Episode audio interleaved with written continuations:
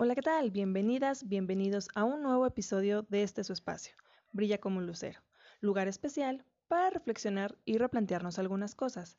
El día de hoy voy a tocar un tema que creo es bastante importante. Si estuvieron en, redes sociales, viendo en Instagram o Facebook, compartía eh, imágenes con respecto a si estás en una relación tóxica, eh, que puedes darte cuenta que a lo mejor podrías estar frente o conviviendo con alguien que, que padezca algún tipo de trastorno y no solamente este que yo voy a mencionar el día de hoy, sino pueden ser muchos más. Pero quiero, quiero aclarar desde un principio, ¿no? Que solo un profesional de, de la salud, un especialista, puede diagnosticar este trastorno de personalidad. Sin embargo, creo que tener información de este tipo es de gran ayuda a quien ya sea que esté en una relación tóxica o esté conviviendo ya sea con familiar o pareja, amigo, no sé, que tenga ciertos rasgos parecidos a esto. ¿Por qué quiero mencionar el, trastorno de personalidad narcisista? Porque yo conviví con una persona que considero pues una relación tóxica y que de acuerdo con ciertos rasgos de personalidad o características cubría este patrón. Sin embargo, no cuento yo con el, diagnóstico de un especialista para poder determinarlo, sin embargo, pues empataba, ¿no? Con muchas cosas. Voy a ir poco a poco desmenuzando eh, mis vivencias, desmenuzando ciertas características de este trastorno para que a lo mejor vuelva a lo mismo, ¿no? Si llegas a, decir, oye, sí, a lo mejor me suena, ¿no? O a lo mejor no te suena, dices, posiblemente sí, pero no significa que esta persona padezca o tenga este trastorno, ¿vale? Como tal, ¿qué es el trastorno narcisista? Es un trastorno de personalidad, eh, evidentemente es un trastorno mental, en el cual las personas tienen un sentido muy exagerado de su propia importancia, tienen una necesidad profunda de tener atención a un nivel excesivo.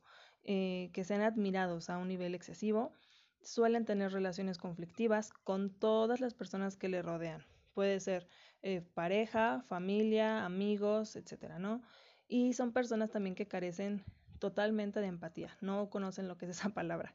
Son personas igual que son muy prepotentes, este, esperan que la sociedad y que la gente reconozca su superioridad, pero a un nivel no de, oye, eres muy bueno y eres perfecto en estas cosas o perfecta, sino a un grado de eres mejor que yo, ¿no? O sea, de, de, de minorizar, por así decirlo, la importancia de las personas para ellos o ellas poderse sentir superiores. Como lo menciono, no son personas que se creen superiores y consideran en su mente que solamente pueden vincularse con personas especiales como ellos o ellas. ¿Por qué quiero mencionar esto? Eh, no, yo no padezco este trastorno, no lo, no, no, no lo tengo desarrollado, pero eh, conviví con una persona que, como mencioné en un principio, considero que podría haberlo tenido y este, basándonos en este tipo de características, algo que, que practican mucho las personas narcisistas, hombres o mujeres, es el gaslighting, que es eh, la luz de gas como tal, el término así, así pueden buscarlo, y este término hace referencia a una forma sutil de maltrato psicológico. Como tal, la persona narcisa manipula eh, la percepción de una, de una persona, de, por así decirlo, llamémoslo entre comillas víctima, acerca de la realidad y de lo que está sucediendo. Es decir, eh, son personas que llegan a sembrar dudas sobre tus juicios, sobre tu cordura y afectan realmente tu integridad emocional y psicológica no solamente utilizan este tipo de manipulación eh, en, solitario, ¿no? Llegan a hacerlo en combinación con otras tácticas como el aislamiento y la negación. Por ejemplo, ¿no?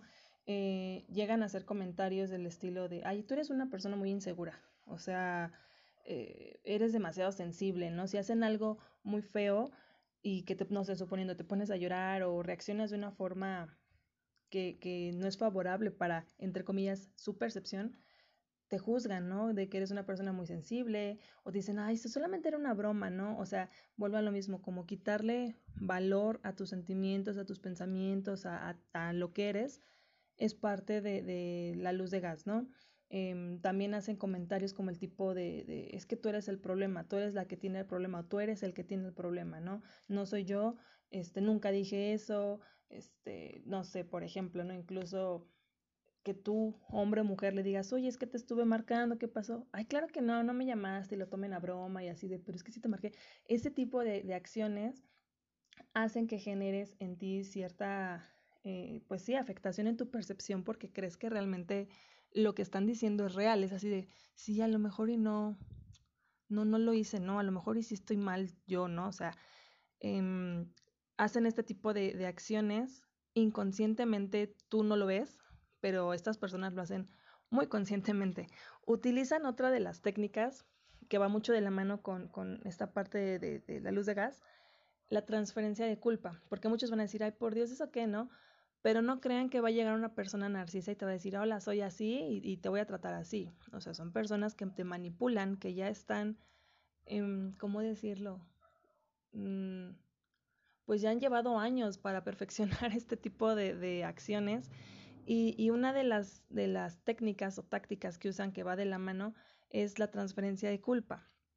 Es decir, cuando el narcisista eh, te hace algo, la persona narcisa, ¿no? Llamémosla así y tú reaccionas de una forma, eh, pues, que no te parece, ¿no? O sea, lo más natural de como todo ser humano, reaccionas o reclamas ante la conducta abusiva o manipuladora, lo que hace la persona narcisa es trasladar lo que tú le estás culpando hacia ti mismo, es decir, por así decirlo, te la voltea, ¿no?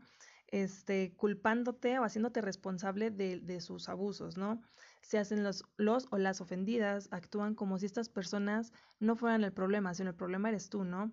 Y no ceden hasta lograr que realmente te sientas culpable por haberte ofendido, o sea, por, por haber dudado de la persona, por haber reaccionado como reaccionaste, ¿no?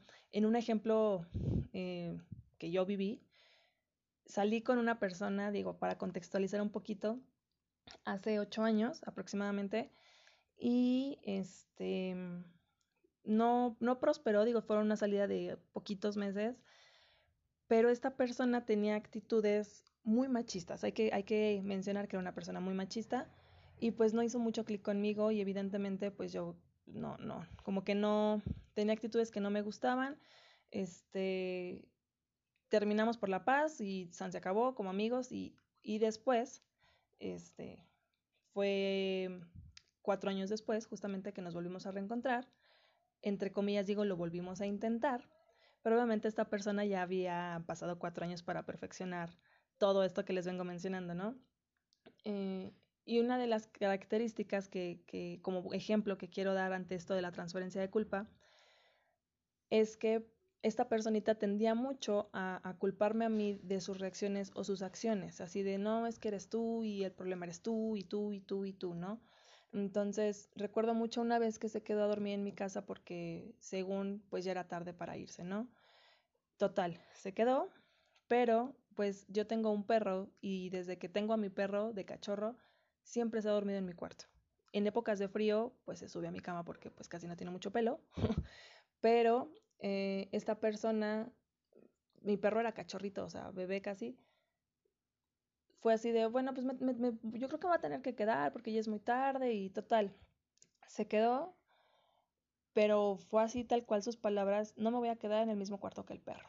O sea, literal, es como que el perro o yo, ¿no? Y yo le dije, es que no es que yo no quiera que el perro no se salga, sino el perro ya está acostumbrado y aquí si lo saco va a estar chillando y ladrando y va a despertar a la gente que vive aquí conmigo, ¿no? Entonces, a mi familia. Entonces esta persona porque aparte mi perro era un cachorro no podía en esa época subirse a mi cama, simplemente era dormir en el mismo cuarto. Entonces hizo su berrinche, se salió, se enojó, al día siguiente se fue. Obviamente pues yo no iba a sacar a mi perro, pues ni modo, ¿no? Se durmió en la sala esta persona. Em, y, y, de malas, ¿no? O sea, me hizo sentir mal, me hizo sentir culpable. Al día siguiente se enojó y me dejó de hablar. Y, o sea, llegó un punto en el que dije, bueno, pues posiblemente sí tuve yo la culpa, pues si hubiera yo sacado al perro, ¿no? O sea, empiezas a pensar muchísimas cosas cuando ya realmente después de, ir a terapia, después de muchos años, pues ya lo analizo digo, pues por supuesto que, que está loco, ¿no? o sea, está mal todavía de que gorronea la visita, pero bueno, ese es como un ejemplo, ¿no? Y, y, tendía mucho a tener este tipo de acciones o actitudes, a manipular de tal forma en la que si él reaccionaba, eh, no agresivo, nunca fue agresivo, pero si él reaccionaba este, cortante, si él se enojaba, si él, cuestiones de este estilo justificaba esta parte, ¿no? Tendía mucho a hacer comentarios como de, ay, estás sobre reaccionando a lo que hice, ¿no? O sea, y lo que ellos hacen o ellas hacen es un intento de racionalizar sus actos abusivos para que pues parezcan como normales y tolerables, ¿no? Y tú piensas así de, ay, bueno, sí, a lo mejor y sí exageré un poquito, ¿no? Y algo que tienden mucho a hacer las personas narcisas es em, que manipulan, no solamente te manipulan a ti, si tienen relación con tus amigos o tu familia, este, pues se muestran como personas, este, unas personas muy maduras, personas muy agradables, incluso los primeros meses que están, eh, como todas las relaciones de pareja, ¿no? Pero más en específico este tipo de personas, los primeros meses son como de miel sobre hojuelas, ¿no? Te endulzan para que digas, wow, o sea, esta chica o este chico es un súper partidazo, ¿no? Eh, hablo igual, vuelvo a lo mismo en mi ejemplo real. Era una persona que, que, pues eh, digo entre comillas, era un partidazo, ¿no? Porque incluso hasta mi familia era de, oye, es una persona madura, una persona que trabaja, es inteligente, es atractivo, mil y un eh, virtudes que según él pues viene y vende, ¿no? Entonces, ellos nunca vieron cómo me trataba en solitario, ¿no? O sea, cuando estábamos, este, como pareja, él y yo afuera, ¿no? pero frente a mi familia pues se comportaba, por así decirlo, como una persona eh, normal, por así decirlo. Y eso también es un, síntoma o un, una característica de manipulación. ¿Por qué? Porque tú, bueno, lo normal, por así decirlo, o lo habitual es que tus redes de apoyo es tu familia, tus amistades. Entonces, por ejemplo, en mi caso, mi confianza a lo mejor para decirles, porque yo creía que eso que yo estaba alucinando, que era una exageración, normalizaba ese trato, ¿no? Entonces, eso, y agregado el que tu familia, pues también está como en este mismo juego inconscientemente de, de, por ejemplo, si tú le dices, oye, es que hizo esto, ay, no, pero ¿cómo crees? No, yo nunca lo compartí con mi familia porque yo creo que luego, luego me hubieran dicho, oye, estás mal tú, ¿no? O sea, no estés con esta persona. Pero no, o sea, realmente el que ellos también estén como... Eh, eh, poniéndolo en un, en un nivel como de admiración. Obviamente eso le alimentaba el ego. Y a mí era así como de, sí, tienen razón, es como una buena persona y yo estoy alucinando, ¿no? Entonces, también es una de las características de este tipo de, personas. Son, son personas, eh, dentro igual de las características, yendo sobre la misma línea, que son incapaces de valorar a nadie. Y digo a nadie, me refiero a nadie familiares, ni amigos, ni pareja, ni nadie esta persona tenía una muy mala relación con, con sus personas más allegadas, que era papá, hermano, ni siquiera tenía contacto con su mamá.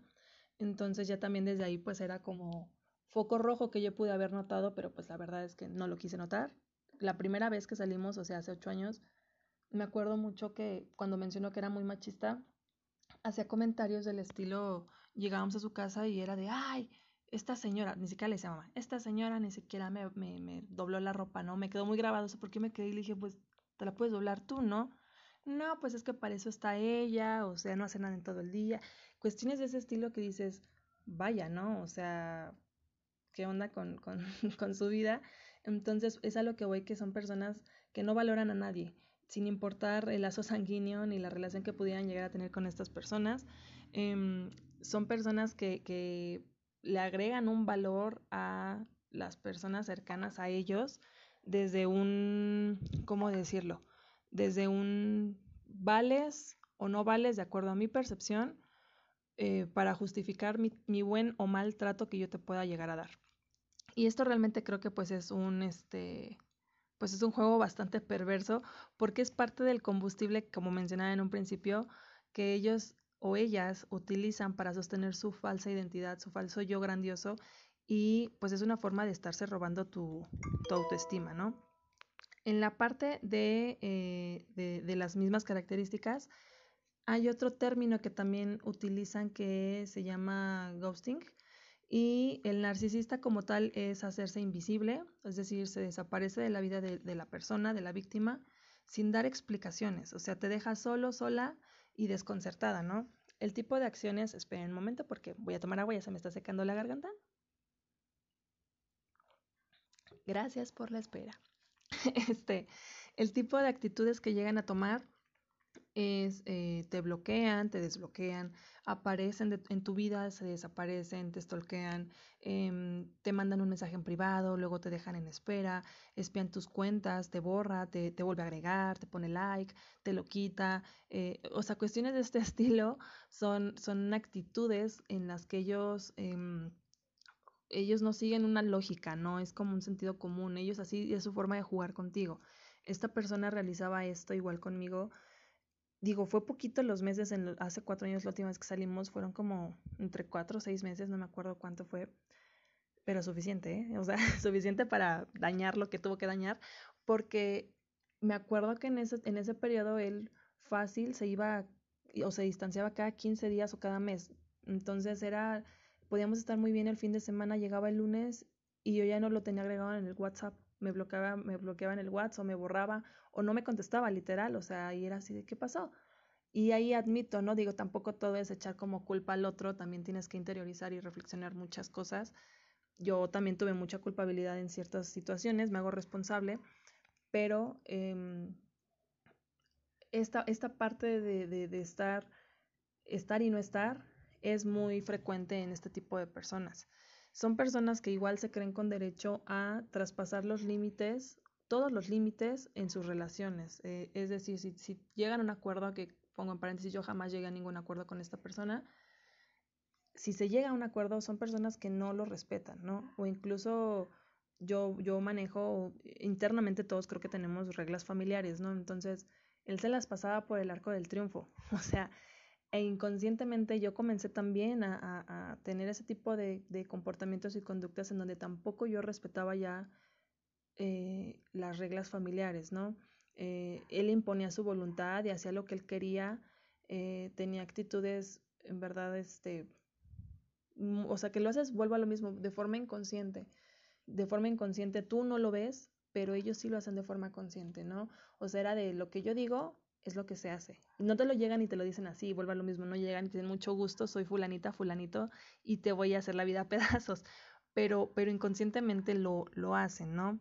Eh, son personas que también llegan a, a, disponer de los bienes y recursos de sus víctimas. No fue mi caso, pero puede llegar a suceder que, que si tú escuchas esto y digas, oh, sí, sí, sí, sí, me está haciendo como, como check todo lo que mencionas, ¿no? Eh, son personas que no dan explicaciones ni rinden cuentas de sus acciones a nadie. Esto posiblemente digo, pues creo que todos en algún punto, pero pues ni siquiera a la pareja, ni a la familia, ni a nadie, ¿no? O sea, son personas también que utilizan mucho la sinceridad y la digo entre comillas como un abuso. Creo firmemente que eh, la honestidad o la sinceridad es una virtud, es una habilidad que no todos tienen pero ser brutalmente honestos o sinceros con otros, es decir, que digas las cosas, aunque sean ciertas, pero lo digas a quemarropa, sin matizar, sin, eh, eh, sin tener como un poquito de empatía o lo hagas delante de terceros, sea hiriente y destructivo, este tipo de personas lo hacen y, y se escudan en el valor de la sinceridad para, para maltratar a las personas, ¿no? O sea, son verdades que ellos dicen eh, e incluso puede llegar a pasar que son verdades con una versión distorsionada de los hechos o de las personas de acuerdo a su propia percepción. Por ejemplo, este, esta persona, y, lo digo como un ejemplo, sé que ya quiero dejar de utilizar la palabra real, pero es real. en época de calor, que fue cuando ya los últimos meses que estuvimos saliendo, este, pues yo tendía en esa época a vestirme con, con playeritas así como de esas que son como transparentes, por así decirlo, que son fresquecitas, ¿no? Para no hacer el cuento, la explicación tan larga. Y me acuerdo mucho que esa persona me vio y, y tal cual así fueron sus palabras, ¿a qué, ¿a qué esquina te vas a ir a parar? Y les juro por lo que quieran que en primera yo jamás me he vestido así y que esa playera no parecía eh, así, ¿no? Entonces, es a lo que voy con el tipo de, digo entre comillas, sinceridad, porque no era cierto, eso era una percepción muy alejada de la verdad que esta persona tenía en ese momento. Y lo que decía yo, ¿no? De las palabras que llegan a utilizar, ya después fue como de, ay, era broma, ¿no? O sea, entonces, ¿por qué hago el comentario? En su momento, claro que me enojé y te haces la ofendida y te pasas y ya, ¿no? Pero internamente, inconscientemente, son comentarios que si tú lo permites, y malamente yo lo permití, te afectan. Porque directa o indirectamente yo comencé a cambiar mi forma de vestir. Por comentarios que él hacía de este estilo, entre comillas, sinceros, yo cambié cosas en mi forma de pensar, en mi forma de ser, en mi forma de vestir. Entonces, vuelvo a lo mismo, no es una persona que va a llegar, o, no son personas que lleguen y te digan, ponte esto. haz esto, ¿no? O sea, son personas que te manipulan de cierta manera para que tú digas, oye, porque ese es como el chip creo que todos tenemos. Si es una persona que entre comillas te estima, pues quien te, quien te, quien te estima o te quiere, no te va a decir cosas que te hagan daño o te afecten, ¿no? Entonces, mucho ojo, mucho ojo con esa parte. Eh, como mencionaba, ¿no? Hace ratito también, parte de su suministro o de su combustible es cualquier tipo de atención que puedes llegar a tener o reacción emocional, buena o mala, hacia las acciones que estas personas puedan tener. Em, esto lo que les permita regular tu autoestima en forma, por así decirlo, de control o de poder sobre ti mismo, le hace sentir único y especial y por supuesto pues superior, ¿no? Es así de pues tengo el control sobre lo que esta persona dice, hace, ¿no? Y, y admito, vuelvo a lo mismo, no puedo decir culpabilidad, me responsabilizo, no me pongo en un papel de víctima. Tuve también yo cierta responsabilidad en, en que pues, llegara a avanzar toda esta situación con esta persona, em, pero, pero inconscientemente el, el, el que él mismo viera que yo tenía como ciertos cambios y ciertas actitudes, pues sí, sí, inconscientemente yo no lo veía, pero pues para la persona de, está haciendo lo que yo le estoy diciendo, ¿no? Estas personas, este tipo de personas, y es algo que, que, que leí en su momento, no me acuerdo bien dónde lo leí, pero decían que odian secretamente tu alegría. Eso es como un golpe para las personas que son narcisas, porque ellos nunca están realmente alegres. Eh, son una emoción que no, es una emoción que ellos no sienten, ¿no? Obviamente si estás alegre, si eres una persona que, que resalta, que así como de, ¿por qué estás resaltando? No puedes resaltar más que yo, ¿no? O sea, esa parte los narcisistas se divierten a costa pero de otras personas, ¿no? Son personas que tienden a burlarse de los demás, sienten una satisfacción perversa cuando hacen daño, pero nada más, o sea, no es algo que, que ellos tengan como, como, como tú y como yo, ¿no? Una sensación de, ay, esto me pone alegre, esto me pone, este, muy de buenas, ¿no? O sea, la alegría ajena les enfurece y, y son realmente como que su motor, eh, que es la envidia, intentan sabotearlo y lo puedo corroborar y confirmar porque yo me considero una persona muy, pues, extrovertida, una persona alegre. Y en el tiempo que estuve con esa persona, cambié. Era una persona, pues, un poquito más aislada, una persona más hermética. No platicaba mucho con mi familia, este, no salía con mis amistades. Entonces, ¿por qué? Pues porque dentro de tu mente es así de, bueno, si es una persona que estimo y es una persona que me atrae y, y yo la traigo, pues eh, voy a hacer lo posible porque estemos como en el mismo canal y ser compatibles, ¿no? Entonces, vuelvo a lo mismo, eh, comencé a realizar ese tipo de, de, de, contestaciones o de acciones, perdón, que pues no, no ayudó mucho, ¿no? Hay formas sutiles de, de abuso que a veces pueden pasar desapercibidas. Como mencioné en un principio, ahí se escucha el de los helados al fondo, no, no significa que si alguien tiene alguna de estas características, ya, dices, ah, sí, sí, sí, es una persona narcisa, o sea, no. Pero sí es importante que lo, eh, pues lo tengamos como muy claro, ¿no? Muy, muy identificado que puede llegar a presentarse.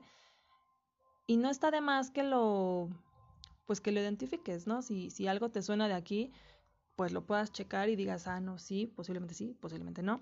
Dentro de estas formas sutiles de abuso está, por ejemplo, el que te dejen esperando, ¿no? Eh, o sea, que llegues a un acuerdo a tal hora y la persona no llegue. O sea, una constante en la que llegue muy tarde, ¿no?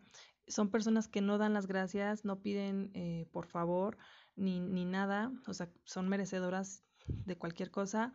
Son personas que te interrumpen cuando hablas, eso me acuerdo que sucedía mucho, era una persona que hablaba y hablaba y hablaba.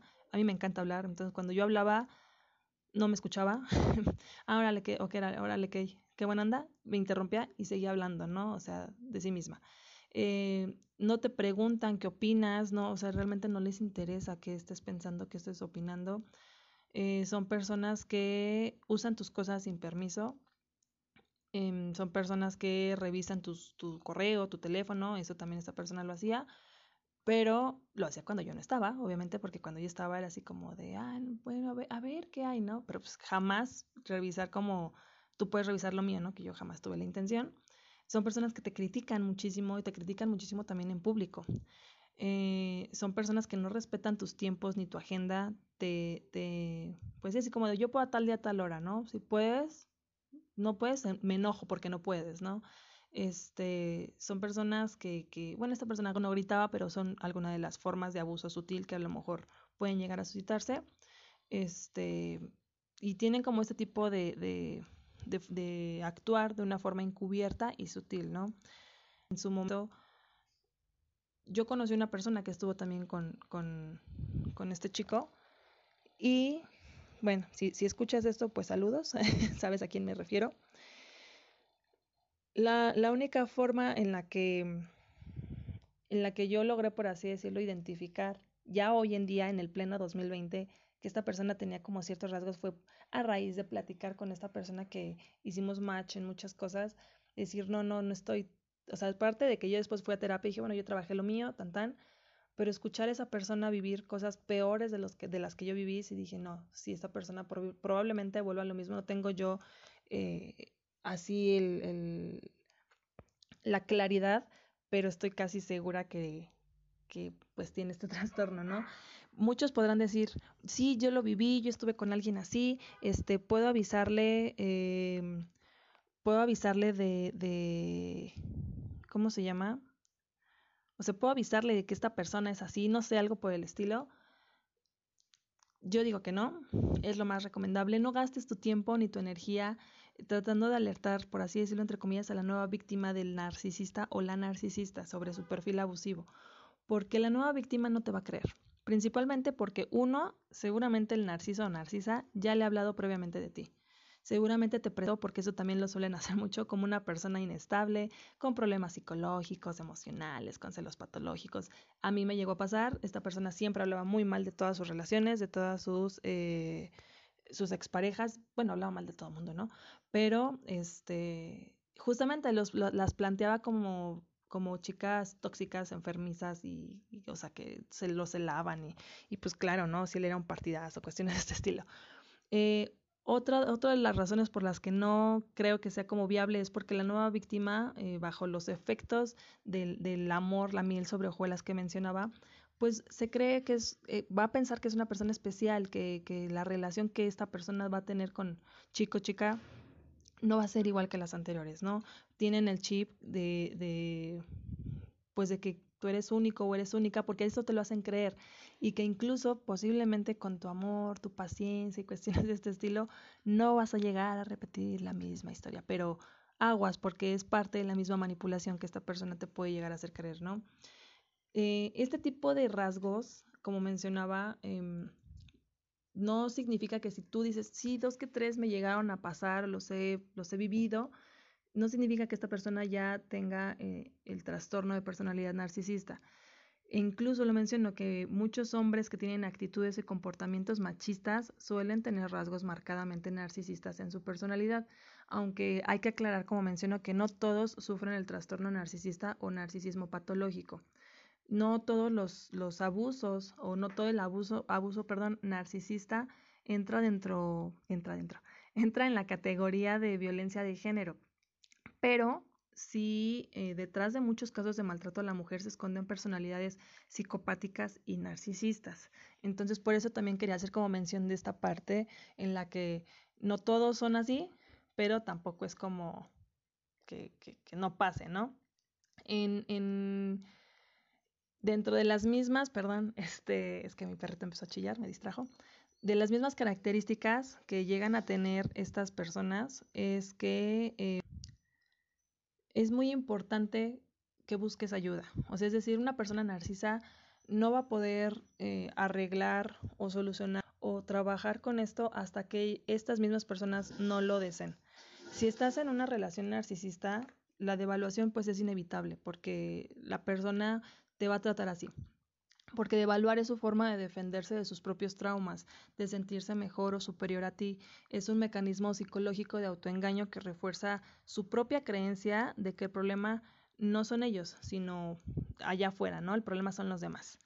Existen tres verdades que debes aceptar si has sido víctima de una persona narcisa. Digo, no es que sea ley, acéptalo, o sea, no, pero pues sí podría ayudarte a pues comprender muchas cosas y a, a trabajar, comenzar a trabajar con otras, ¿no?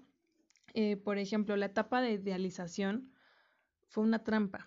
el narciso, narcisa no te ama, ni te ha amado, ni jamás te amará, porque son personas que no practican eso. Dos, el narcisista que tú llegaste a conocer no existe. O sea, es un personaje que creas, que esta persona creó a tu medida con tus propios atributos. Y tres, la época dorada de la relación nunca va a regresar. O sea, no, eh, vuelve a lo mismo, a lo mejor te quedas y aguantas muchas cosas porque dices, bueno, pero pues va a cambiar, porque mi amor lo va a cambiar, la va a cambiar. Eh, no, o sea, y si llega a pasar, va a ser por periodos muy cortos en los que la persona, si está viendo que tú ya estás como abriendo los ojos, va a regresar como a las mismas actitudes, ¿no? ¿Qué pasa con una persona que vive eh, o tiene relación con una persona narcisista? Llegas a tener lo que se conoce como disonancia cognitiva dentro de, dentro de toda la manipulación y dentro de la afectación psicológica que puedas llegar a tener. Y es una tal cual así, ¿no? El, como significado de, de qué es la disonancia cognitiva, es una lucha que se da entre el cerebro de tu propio cerebro, entre esa imagen que viste de una persona maravillosa, que, que era así como súper linda, súper lindo, y que le idealizabas, comparado con el personaje atroz, por así decirlo, que se ha ido revelando y, y, y, que ha estado saliendo, ¿no?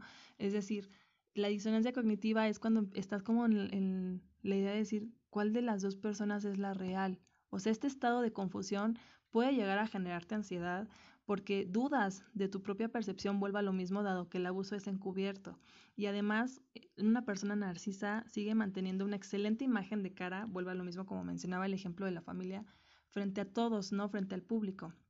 La forma en la que puedes superar la disonancia cognitiva es como mencionaba hace unos minutitos, ¿no? Tienes que reconocer el abuso como lo que es en verdad, o sea, abuso con todas y cada una de sus letras y pues con el tiempo la persona se va a dar cuenta que, que la persona que viva, ¿no? La disonancia cognitiva, si tú eres víctima de un, de un suceso así, te das cuenta que, que, pues todo fue una ilusión, todo fue un engaño y, y, que la única persona que verdaderamente existe es esa que tienes frente a ti, esa persona manipuladora, esa persona eh, que te lastima, que, que, abusa de ti, ¿no?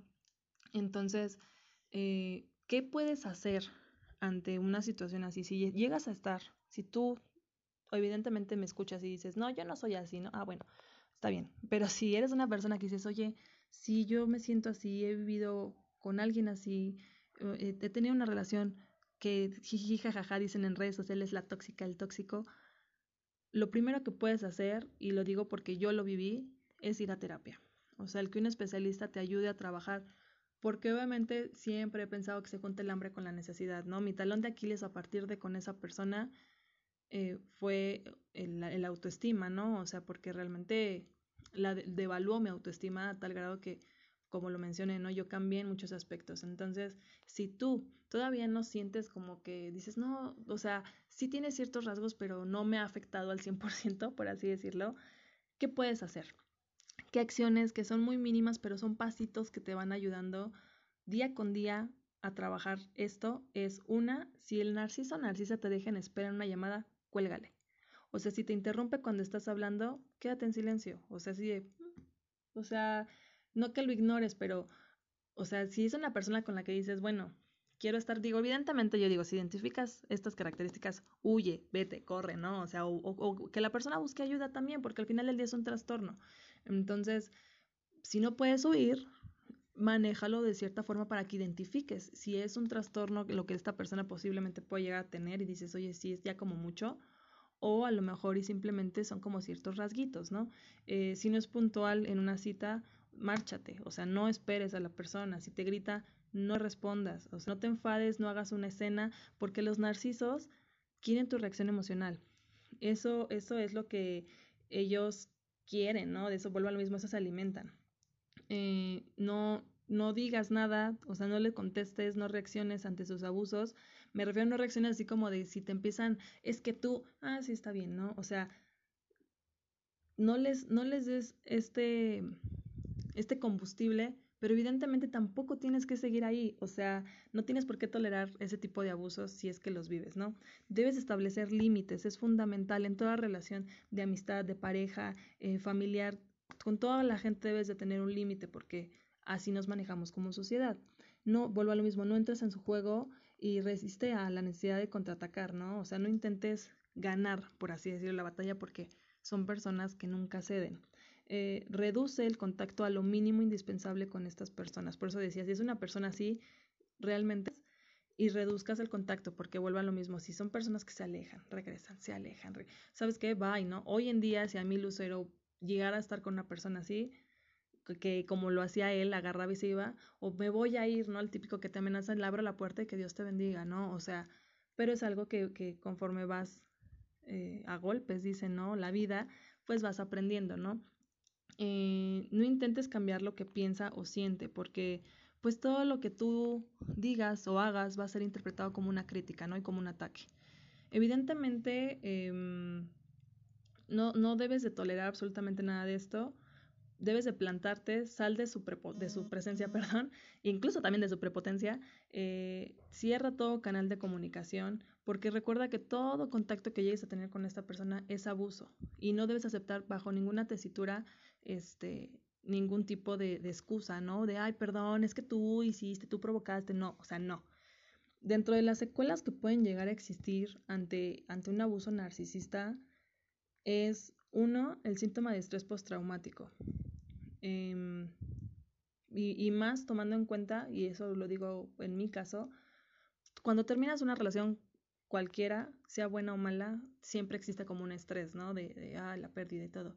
Pero imagínense, o sea, estar con una persona que se va sin decirte qué está pasando ni por qué se está yendo, o sea, sí es como, ¿qué onda, no? O sea, sí te genera cierta incertidumbre y no está nada padre. Eh, eh, también existen dentro de las secuelas dificultades para volver a confiar en las demás. Eh, no, no es tan fácil cuando ya te identificas como una víctima, por así decirlo, de este tipo de personas, te cuesta mucho trabajo confiar en los demás estás también como en hipervigilancia, ¿no? O sea, esperando a ver en qué momento alguien dice o hace algo y ¡fum! no reaccionas a la defensiva. Sí, claro, o sea, no, por eso menciono que es muy importante que busques ayuda si llegas a tener este tipo de actitudes o este tipo de secuelas, porque te afectan a la larga eh, en todos los ámbitos, ¿no? Personal o profesional. Eh, otra de las secuelas que llegan a existir también es que eh, disminuye a un nivel muy, muy prolongado tu nivel de autoestima eso lo puedo corroborar, lo puedo confirmar. Eh, evidentemente eso ya tiene bastante tiempo, la he ido trabajando, como lo mencionaba en un audio con, en un podcast, perdón, con esta Mai, pues es algo que día con día tienes que trabajar, ¿no? Pero agréguenle eso que hace algunos años una persona llegó y como que la, la tumbó, pues otra vez tienes que volver a construir, ¿no? Poco a poco. Entonces, Roma no se construye en un día. Este, también llegas a tener pensamientos obsesivos relacionados con, con la persona, porque vuelve a lo mismo, te culpas, ¿no? Sigues como con este chip de sí, sí, y si no, o sea, eh, es parte igual de las secuelas, llegas a tener trastornos del sueño, digo, no fue mi caso, ni tampoco trastornos alimenticios, tampoco fue mi caso, mi sueño y mi comida la respeto al 100 siempre, aunque a veces sí te da como un poquito, ay, no tengo hambre, ¿no? Pero, pero puede llegar a pasar, tienes síntomas de depresión, llanto, desánimo, tienes crisis de ansiedad, dentro de las mismas secuelas también puedes llegar a tener ataques de pánico, digo, en mi caso no fue tanto así, pero sí esta sensación de soledad y vacío, te sientes desmotivada, desmotivado, tienes un sentimiento de pérdida irreparable, ¿no? Así de, no, es que no voy a volver a encontrar a alguien. O sea, porque vuelve a lo mismo, esta parte de manipulación, tú sigues con la idea de que es una super persona y es eso la culpable de que ese partidazo se esté yendo, ¿no? Cuando pues en realidad no. Tienes una erosión de tu propia identidad, o sea, ya no sabes ni, ni quién eres. Eso a mí me pasó, la verdad era así de, bueno, ¿y, ¿y ahora qué, no? O sea, ¿qué sigue? tienes un sentimiento de culpa, te sientes confundido, confundida, eh, tienes, como mencionaba, ¿no? disonancia cognitiva, tienes dificultad para concentrarte, tienes ideas de suicidio, no fue mi caso, pero pueden llegar a presentarse e incluso puedes llegar a tener eh, cambios de estados de humor. Es muy importante que eh, también identifiques uno de de las secuelas más graves de todo es el vínculo traumático de dependencia emocional que puedes llegar a tener con la persona que te maltrataba, con el narciso narcisa. Em, es muy importante que si, como he mencionado, ¿no? Si llegas a tener contacto con alguien así, llegas a identificar que has estado en contacto con alguien así, busques ayuda. No es nada sencillo poder salir de una relación tóxica. Dejemos de normalizar, como dijo Mai en, en el episodio de autoestima, este tipo de conductas, dejemos de normalizar este tipo de trastornos y aprendamos a identificarlos, ¿no? Aprendamos a, ver que, que no todo está tan bien como pareciera y eh, busquemos ayuda, principalmente eso. Entonces, espero les haya gustado este episodio. Yo siempre digo que me voy a, voy a hacer cortito, pero siempre me prolongo. Este, lo hice porque, vuelvo a lo mismo, he visto mucho en redes sociales el, el meme, ¿no? De, ay, la relación tóxica, mi tóxica, mi tóxico, y no, entonces, ya saben, las redes sociales es Brilla como un lucero en Instagram, en Facebook. Si a alguien le gusta este episodio, puedes compartirlo. Ya es el noveno, estoy cerca de terminar la primera temporada de este espacio. Y pues nada, espero tengan un excelente fin de semana, que es cuando escuchen este episodio. Les mando un fuerte abrazo a todos, a todas y que tengan un excelente día.